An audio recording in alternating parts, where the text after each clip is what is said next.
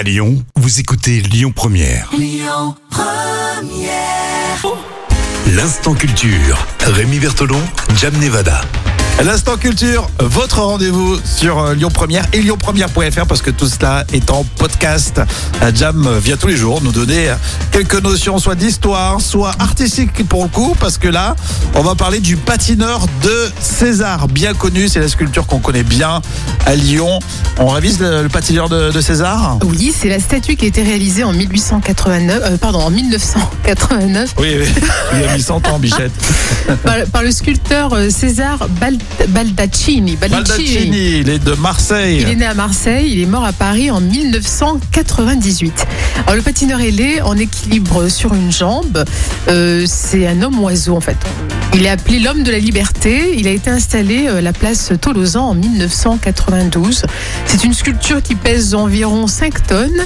Elle fait 5 mètres de haut pour euh, 5 mètres 30 d'envergure et elle a fait l'objet d'importants travaux euh, avec du massif euh, de béton armé de Oui, on 16 dirait pas- en fait, quand on la regarde, on dirait pas qu'il y a autant de, de matière et de boulot pour la, pour la construire. Ouais, c'est quand même 5 tonnes, hein, c'est Ah ouais, énorme. Impressionnant, le patineur de César. Elle a été achetée par la fondation euh, Bulukian, euh, qui l'a offerte à la ville de Lyon en 2012. D'accord, donc c'est plutôt récent en fait, la propriété euh, de la ville en l'occurrence. Oui, 2012 pour euh, le patineur de César. C'est intéressant de, de se remémorer qu'elle a été réalisée en 1989, mine de rien, ça date. ça date, ouais. Alors pour les plus jeunes, il faut peut-être pas forcément le rapprochement. Les Césars, les récompenses, c'est le même sculpteur, hein, puisque la récompense, hein. Bien sûr. Là, je fais mon malin. Tu, tu en as un un. truc que je sais, ouais. Et tu as un César, hein, tu as été En récompensé. plus, ouais, c'est ça, ouais. Meilleur rôle.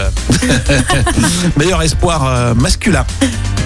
Bon bah super, tout ça c'est en podcast, Euh, le patineur de César et puis on continue. Alors demain, la Saint-Patrick, on aura euh, des petites infos sur euh, la Saint-Patrick, vous verrez. Donc restez avec nous sur Lyon Première. Écoutez votre radio Lyon Première en direct sur l'application Lyon Première, lyonpremière.fr et bien sûr à Lyon sur 90.2 FM et en DAB+. Lyon Première